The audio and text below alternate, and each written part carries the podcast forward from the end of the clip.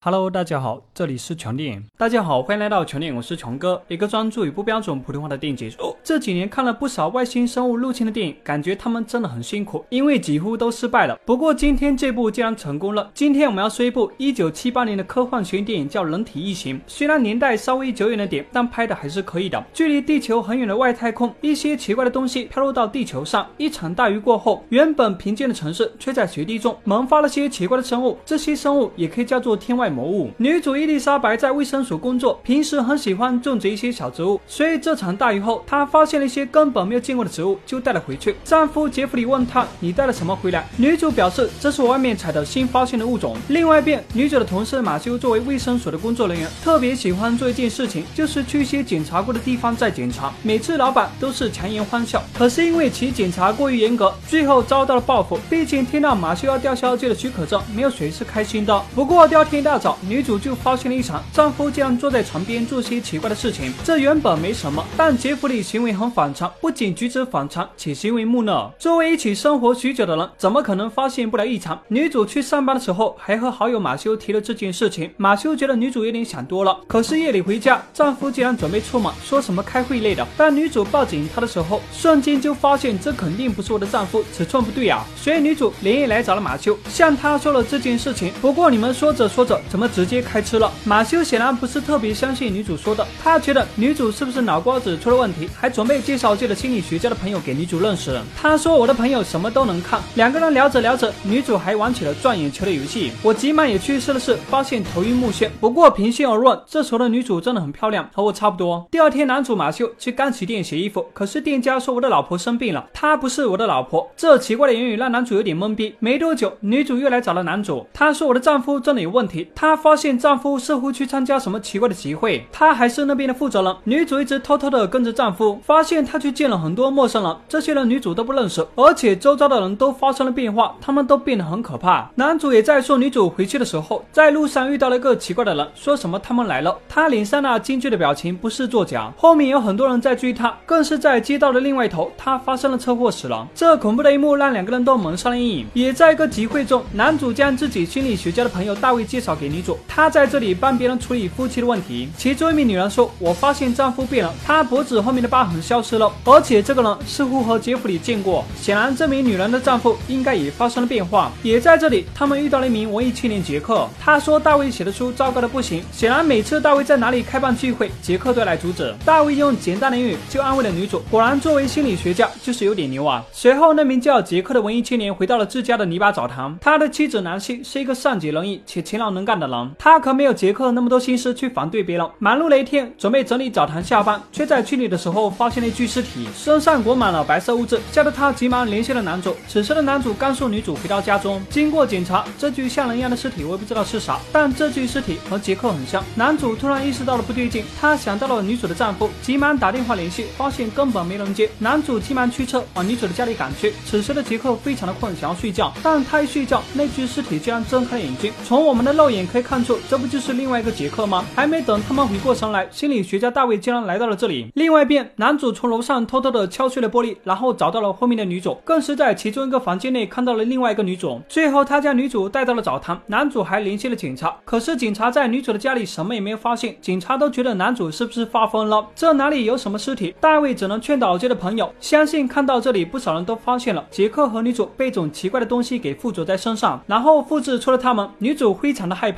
他相信。人们都被复制了，才会变成这样。但做鸭的大卫又出来帮助女主，为什么男主希望大卫能够帮自己呢？不仅仅是因为他是朋友，他更是市长的私人医生。关键时刻，他能够帮自己联系市长，一旦事态恶化，能够得以控制。可是这个大卫竟然也是他们的同伙，或者说他早已经被同化了。也因为杰克在房间内把玩那个奇怪的植物，男士一说一位顾客也带过这样的植物到澡堂，女主也发现之前自己带回来的也是这种，他们才意识到这种植物就是带来一切变化的根本。这这些花喜欢寄生在其他的植物上生长，它们到底来自哪里？难道是外太空吗？但不管它们来自哪里，这些植物肯定有问题。所以女主准备带到实验室找同事进行研究。但你的同事是不是也有点怪怪的？看起来呆傻呆傻的。此时的男主一直努力的联系市长，可是电话一直被转接。男主也在不同的电话亭换着打，但并没有什么卵用，每次都是不同的人帮他转接的。男主觉得这一切都很不正常。夜里，大卫给女主喂药，安抚她好好睡觉。男主则在外面守夜。现在这里只剩下他们四个人了。只是大卫没有注意到身边都是那奇怪的植物，所以入睡的众人纷纷都被复制。这些可怕的天外魔物将复制体从植物体内排出。如果不是南希发现了异常大叫，等复制体完成复制后，男主也必死无疑。说实话，这些外星球的植物真的有点吓人。